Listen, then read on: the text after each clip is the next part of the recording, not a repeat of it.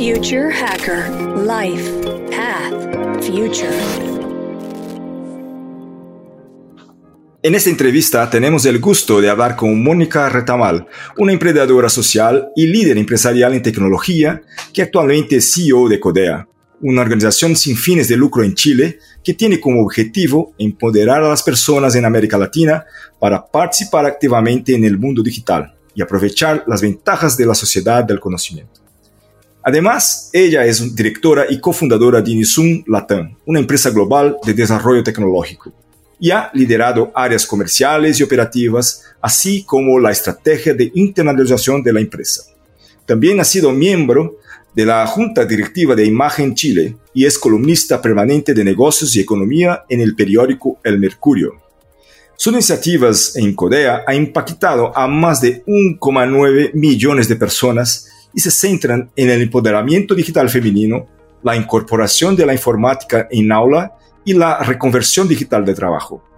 Ha recibido varios premios y reconocimientos como el Women in Tech Awards en 2021. En julio de 2022 fue elegida como miembro de pleno derecho del Consejo Asesor Empresarial de APEC, Cooperación Económica Asia-Pacífico. Hola Mónica, es un placer tenerte nuevamente en el Future Hacker. ¿Cómo estás? Hola, encantada de estar con ustedes, Eduardo. ¿Cómo estás tú? Muy bien, muy bien. Bueno, en nuestra última charla, en el comienzo de 2022, eh, hablamos mucha cosa y principalmente de educación, ¿no? Eh, hoy nos enfocaremos en, en, todo, pero mucho más en el tema de la diversidad, ¿no? En tornos de tecnología y negocios.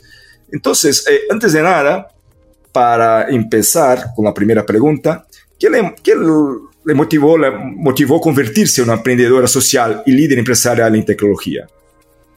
Bueno, primero yo hice toda mi carrera en tecnología eh, haciendo empresas. Yo siendo muy joven, habiendo estudiado una carrera cero relacionada con tecnología, eh, decidí emprender y, emprendí haciendo en ese minuto una, una, empresa que hacía páginas web.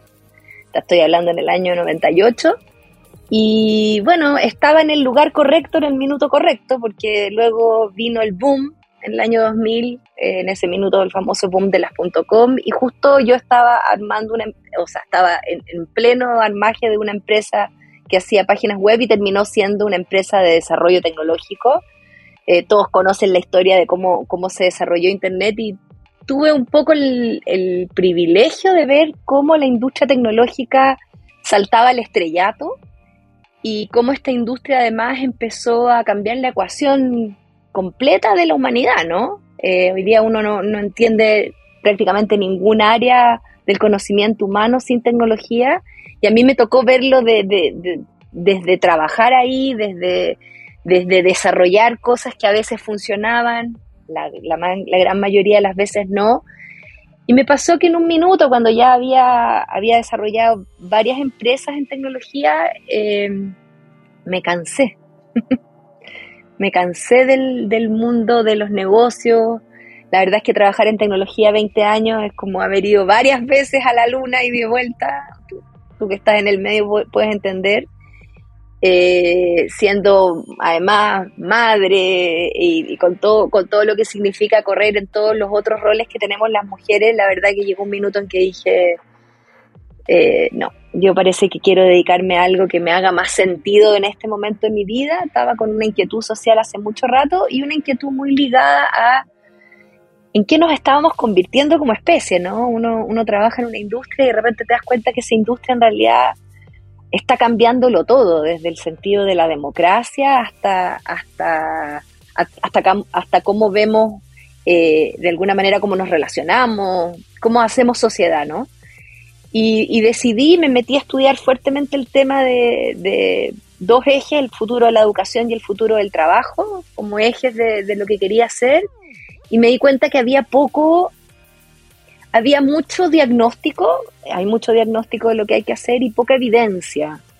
Y yo dije, bueno, este es un problema lo suficientemente complejo y apasionante como para dedicarle lo que me queda de los años laborales y ahí me metí, armamos Codea. Codea tiene esta lógica de empoderamiento digital de las personas y en esa lógica tenemos un foco muy fuerte eh, en mujeres porque todos sabemos la, la, falta de mujeres que hay en esta construcción tecnológica, en este mundo digital. Y, desde ahí, bueno, ahí hemos construido una serie de, programas, muchos que han sido programas exploratorios, que después hemos escalado con, con la política pública. Hoy día estamos en un proceso además de internacionalizar la fundación para llegar a otros lugares de Latinoamérica. Así que esto que iba a ser como mi plan tranquilo de retiro se convirtió en otra cosa grande, eh, interesante, pero bueno, con un sentido social que, que cambia mucho la ecuación bueno, por, por, tus proyectos nunca será pequeño, ¿no? Porque siempre ha empezado como pionera en las cosas y ahí, ahí va, porque el tema de discriminación, de género, el tema de educación, todo es algo que, mm, como, como, como dijiste, ¿no? Es algo enorme. Eh, hay que, hay que estar al tanto y luchando siempre, ¿no? Y, y justamente por eso, Mónica, eh, me pregunto, ¿cómo tú has abordado la discriminación de género eh, en tu carrera, ¿no? Porque, mira, hace cuando empezaste hace 20 años, eh, incluso debería ser más duro, no sé, contanos un poco de eso. O sea, directamente no había mujeres, e-, Eduardo. En, mi mundo, mi mundo siempre fue un mundo masculino. Yo la verdad es que nunca lo vi como un problema, la, a serte honesta, como que era así nomás. Y, y, y, yo tengo la suerte de, tener hartas, siempre he tenido mucha confianza en, mis skills, digamos, eh, eh, pero, pero me empezó a pasar que nosotros, todos los que hemos trabajado en tecnología, había mucha expectativa, mucha esperanza, sobre todo cuando vino todo el boom de, la agilidad, de que esto iba a ser algo democrático, donde las oportunidades iban a ser para todos. Y uno de los dramas del mundo digital es que estamos replicando exponencialmente los mismos sesgos del mundo real, ¿no? Finalmente, Internet eh, está lejos de ser un, lugar donde, donde haya una visión paritaria.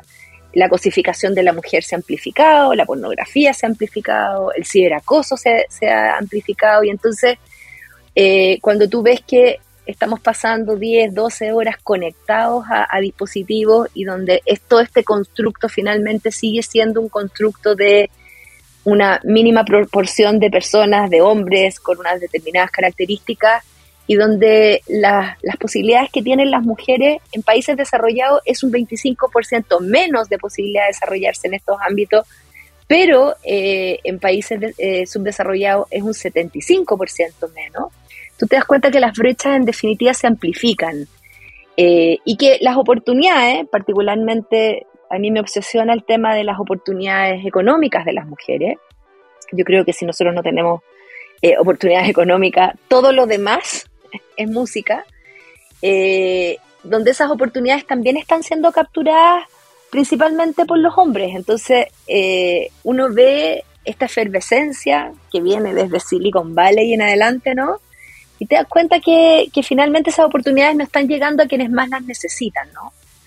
Porque cuando uno pone plata así directamente en las mujeres y las empodera y las capacita y las entrena, eh, eso que se genera eh, poliniza toda la sociedad, porque las mujeres somos, detrás de una mujer, en Chile eso es muy dramático, pero detrás de una mujer normalmente hay una familia sostenida, ¿no? Eh, en Chile las familias principalmente son monoparentales y principalmente soportadas por mujeres, con todo lo que eso implica en términos de, pobreza, ¿no? Entonces, la verdad es que este, este tema de, la visión de género y del empoderamiento digital femenino es un tema que a mí me, me, me conmueve mucho. Tengo muchos programas que están enfocados en eso, programas en, en emprendimientos de, sobrevivencia, que es gente muy pobre, programas de reconversión laboral de, profesionales que quieran venirse a trabajar en la industria. Eh, pero todos esos programas parten de la base de que las mujeres a los, en tercero básico, eh, primaria, digamos, pierden el interés por la tecnología, pese a tener más habilidades en tercero básico que los, sus compañeros de clase hombres eh, eh, empieza una decadencia en el interés y ya en sexto básico esto cae a, niveles bajísimos. Y entonces hoy día que una, una, niña se interese por una carrera tecnológica es prácticamente un, un, error del sistema, digamos, no es lo que, no es lo que está ocurriendo. Y es bien dramático porque tú sabes que finalmente esta es la industria más efervescente del mundo y que las habilidades digitales están siendo demandadas cross industria, ¿no? Son todas las industrias las que, las que requieren personas que, que tengan estos conocimientos.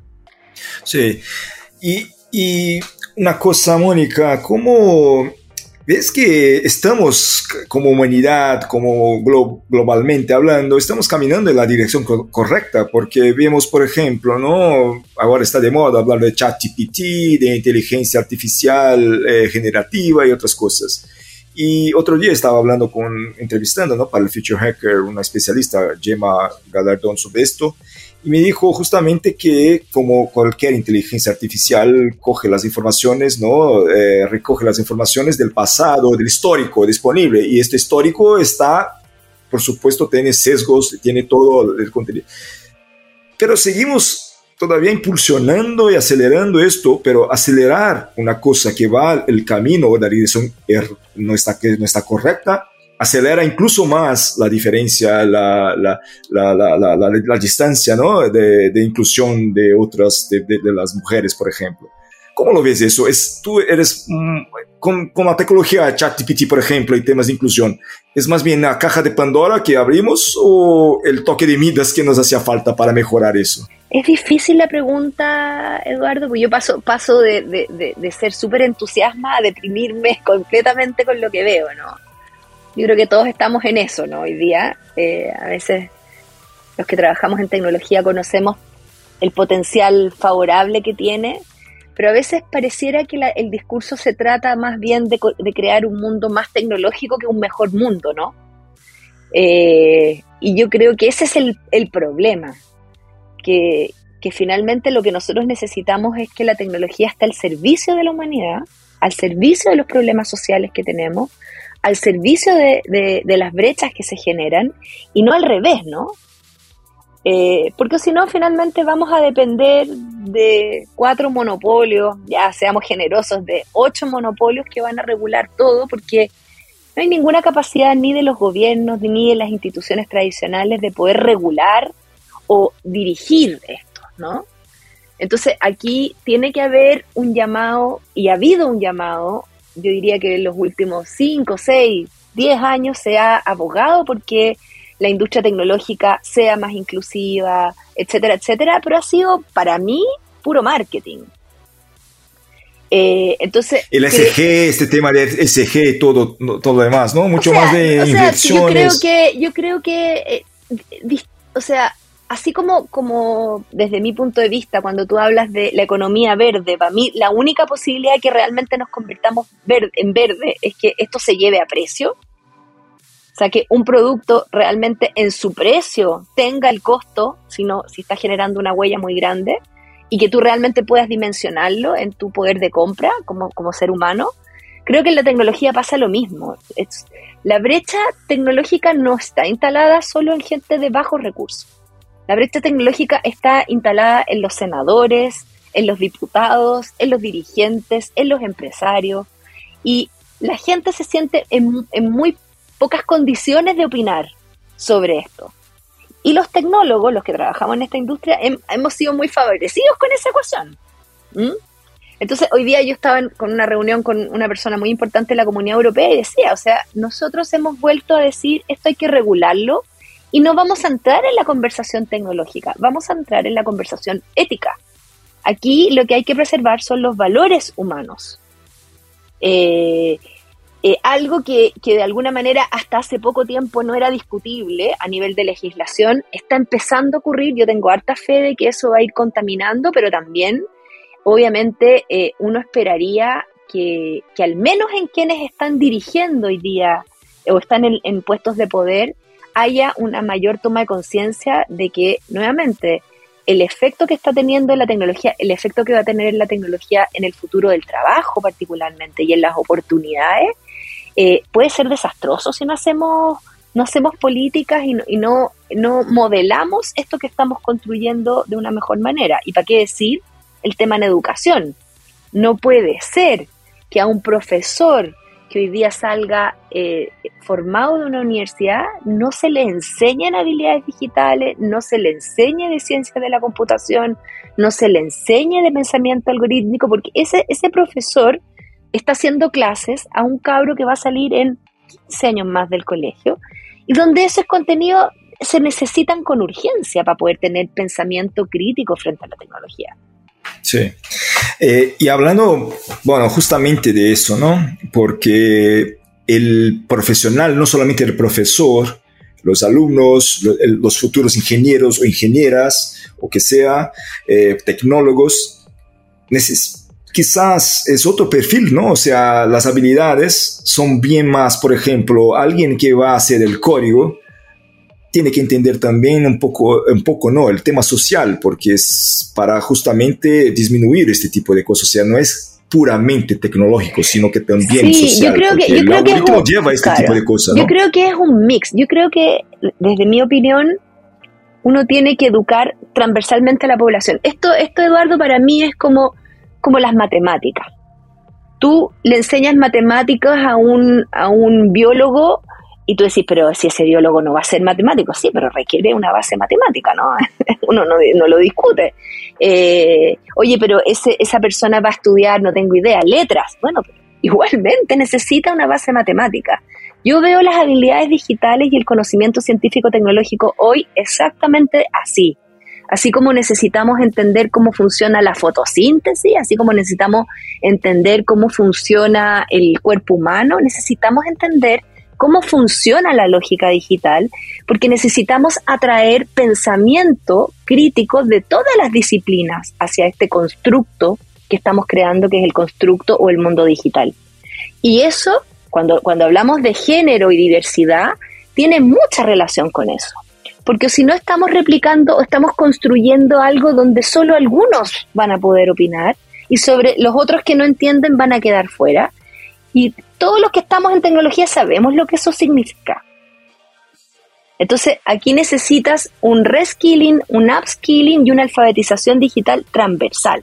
Y en ese caso, Mónica, ¿por dónde empezamos? Es un tema de incentivos positivos, es un tema de regulación, law enforcement, o sea, cosas ahí de presión.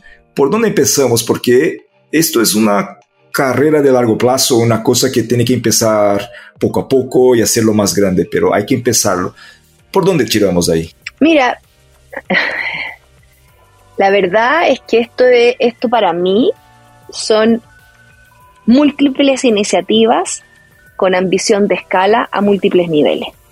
Yo creo que aquí hay un eje muy relevante en educación escolar, muy relevante. Nosotros en CODEA tenemos eh, un proyecto gigante en educación escolar pero este tipo de proyectos está empezando a ocurrir en Estados Unidos, está ocurriendo, está ocurriendo en Uruguay, está ocurriendo eh, en algunos países europeos, ¿para qué decir los asiáticos? O sea, hay un eje muy relevante que tiene que ver con craquear la educación.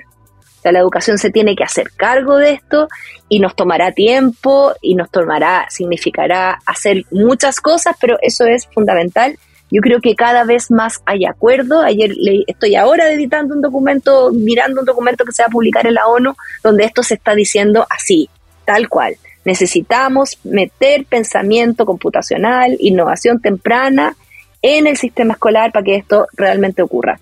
Luego, para mí hay una dimensión muy relevante que tiene que ver con el, eh, el eje trabajo. Hay ya cada vez más iniciativas de reskilling y upskilling a nivel mundial. Yo creo que hay coordinaciones que podemos hacer, pero yo creo que esto llegó para quedarse. Yo creo que una disrupción gigante que viene tiene que ver con las credenciales en el mundo educativo. Eh, las carreras están sirviendo hoy día los cartones, como dicen en Chile, de poco. Eh, movernos a un tema de long life learning, de microcredenciales. Yo creo que el futuro va por ahí. Yo creo que eso está ya empezando a ocurrir y obviamente ahí cualquier iniciativa en escala eh, en el mundo laboral tiene que, tiene que concentrarse en qué vamos a hacer con esa fuerza laboral que está saliendo hoy día producto de la automatización. Hay que hacerse cargo de eso. Y luego para mí hay un tercer eje que es muy relevante desde las políticas públicas que tiene que ver con la legislación. Eh, yo no digo que la legislación vaya por delante, pero la legislación no puede ir así de atrás, ¿no? Eh, hoy día no sé, no sé cómo está eh, eh, el, país donde tú vives. En Chile no hay ley de, de, de, ciberseguridad, no hay nada, no hay bases. O sea, aquí se pueden perder datos, puede, o sea, puede pasar lo que sea. El cibercrimen se ha movido de una manera dramática al tema digital. Entonces, uno sabe que ahí hay unos hoyos y unos vacíos que tienen, tenemos que empezar a regular y quienes son los encargados de construir las, las leyes tienen que empezar en un track, los países tienen que empezar a desarrollar musculatura digital. Eh, y esa musculatura digital tiene que ir avanzando hacia hacerse cargo de lo que, de lo que estamos construyendo. Sí. ¿Y cuáles son algunas iniciativas que nos podría compartir que ha visto que funcionan ¿no? en la industria o medio empresarial para promover justamente esta inclusión, diversidad, conocimiento tecnológico? puede ser bueno, buenos ejemplos o malos ejemplos, o sea, igual son, son muy útiles. Nosotros tenemos de todo tipo. Hay, hay un, bueno, Codea tiene un modelo igual que la industria tecnológica, nosotros armamos MVPs sociales, los probamos varias veces, pensamos la hipótesis y cuando vemos que efectivamente generamos un impacto relevante en un grupo eh, objetivo, intentamos escalarlo con financiamiento público o financiamiento privado. Ese es el modelo que tenemos.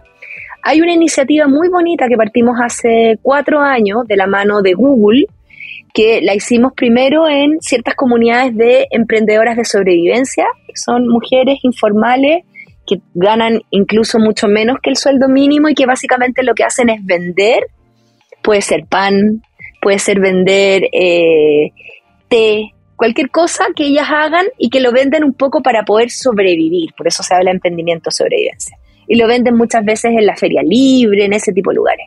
Nosotros partimos una iniciativa con la hipótesis de decir, si nosotros a un grupo que no tiene ningún tipo de alfabetización digital, le entregamos habilidades digitales, les enseñamos cómo funciona, seguramente van a poder eh, tener un aumento relevante y significativo en sus ingresos. Esa era la hipótesis, esa hipótesis se súper comprobó. Nosotros tenemos casos de chicas que pasaron por nuestros talleres y seis meses después habían triplicado sus ingresos, solo por poner ese mismo producto en Facebook y aprender a manejar una red social con un fin no, no de, hablar con los amigos, sino que con un fin económico, ¿no? Otro otra de las cosas que vimos es que algunas de ellas se formalizaron. Eso, es, eso para los estados latinoamericanos nunca se ha sabido cómo formalizar a, una persona informal, ¿no? Entonces, hemos empezado a diseñar un camino a través de este paraguas que son las habilidades digitales que nos ha llevado a lugares increíbles, como por ejemplo comunidades de aprendizaje. Nos dimos cuenta que las, las mujeres, nosotros las juntábamos, las entrenábamos y después seguían en la red, ellas seguían con su grupo WhatsApp y empezaban, oye, ¿cómo hiciste esto? Y se armaba naturalmente una comunidad de aprendizaje donde las mujeres intercambiaban y decían, oye, voy para allá, ¿por qué no venís tú? Y, trabajamos en conjunto. Todo el poder que uno sabe que tiene eh, Internet en el tema de, de, comunidades, esto empezó a pasar orgánicamente en esos nichos.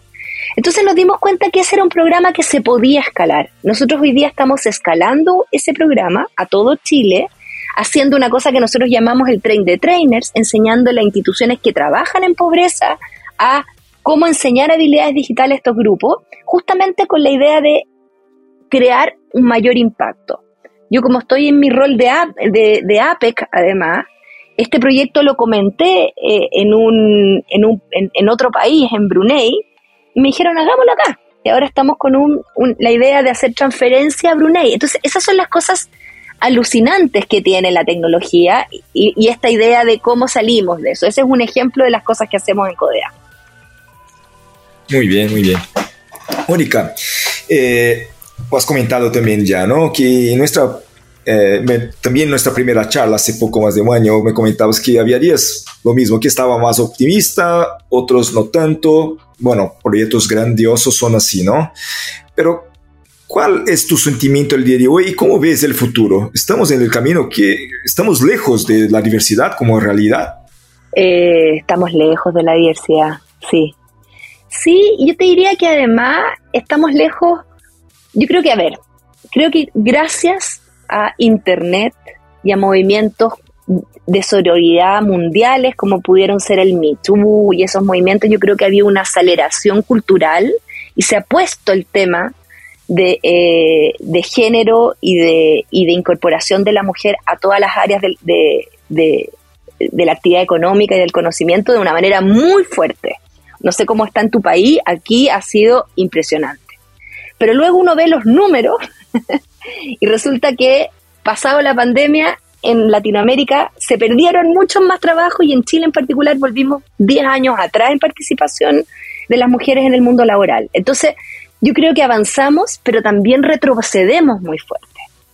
Hace pocos años, hace 5 o 10 años, habían muchos menos países autocráticos en el mundo que hoy. Cada vez que hay retrocesos democráticos en el mundo, las mujeres salimos muy para atrás. Entonces, efectivamente, yo creo que estamos en un punto de inflexión donde podemos nosotros pegarnos un salto a nivel de, empoderamiento femenino, pero creo que los riesgos son tremendos y por lo tanto, como decimos en tecnología, llegó el momento desde mi punto de vista de acelerar.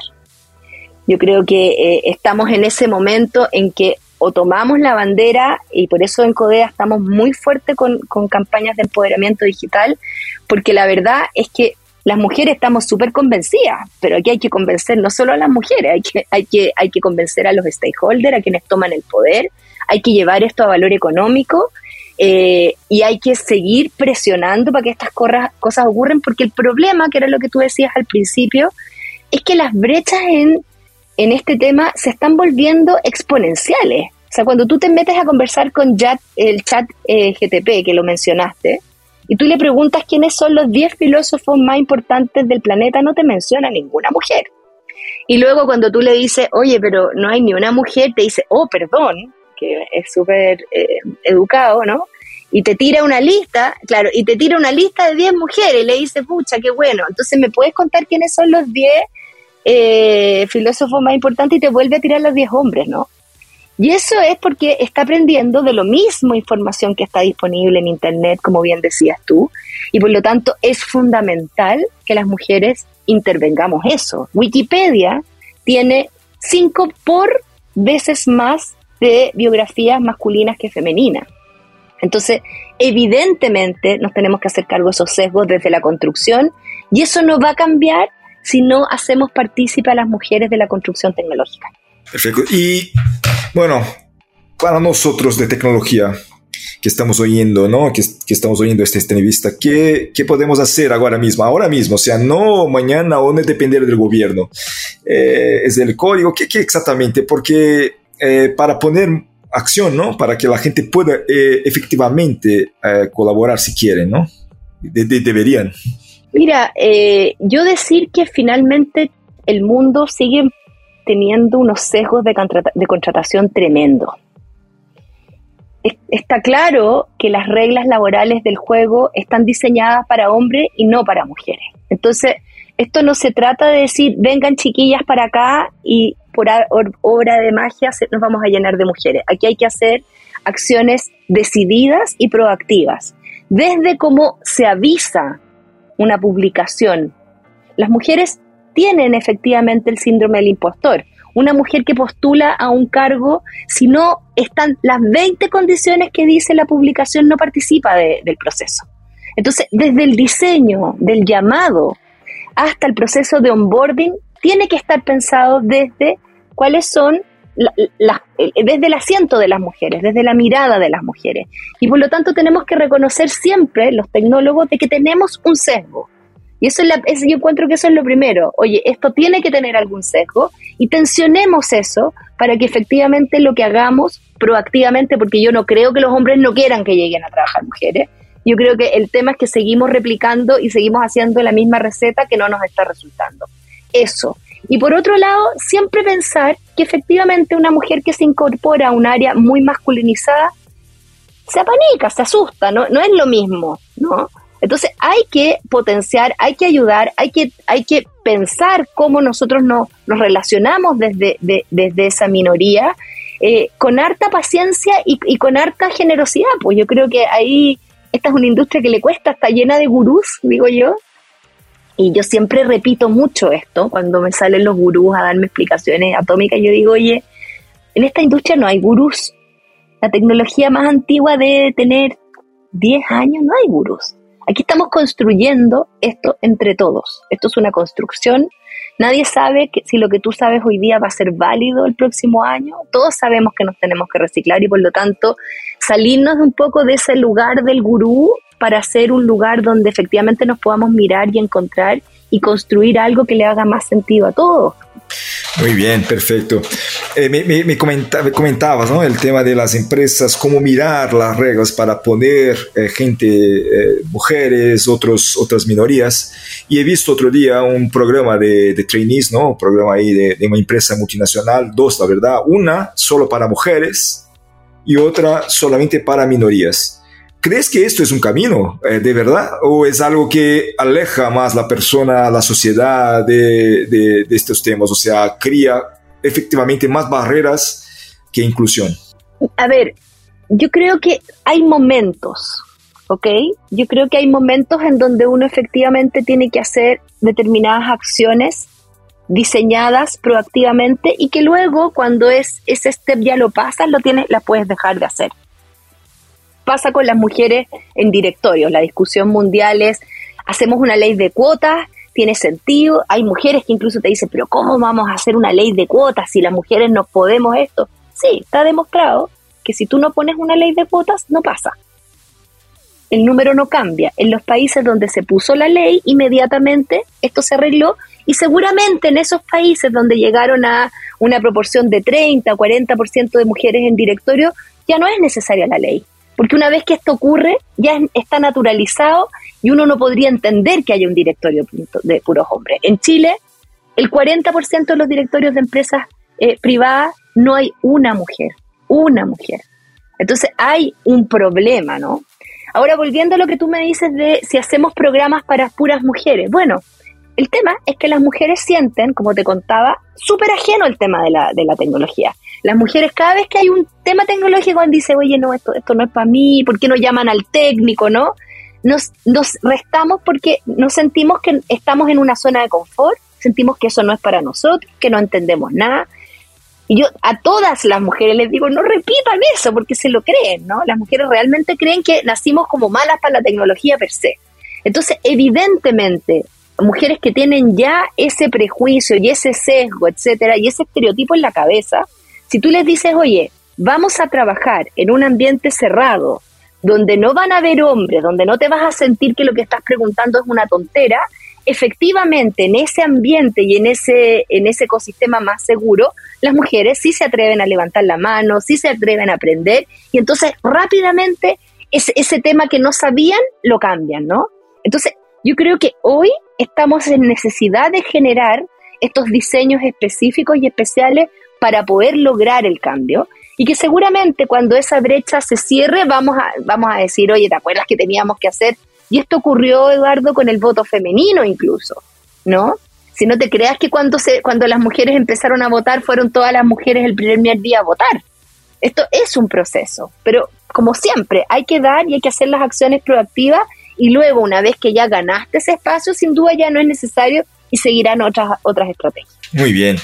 Mónica, eh, bueno, hay demasiado contenido y, y seguramente hay muchas cosas que hablar, pero el tiempo nos va y quería dejar, antes de nada, agradecerte por, por el tiempo, por compartir nuevamente tu visión, eh, la visión no solamente de Chile, pero la visión global, una visión de una mujer que ha sido pionera, emprendedora y todo lo demás. Eso es muy importante ahí para que justamente podamos ahí empezar a cambiar las cosas, ¿no?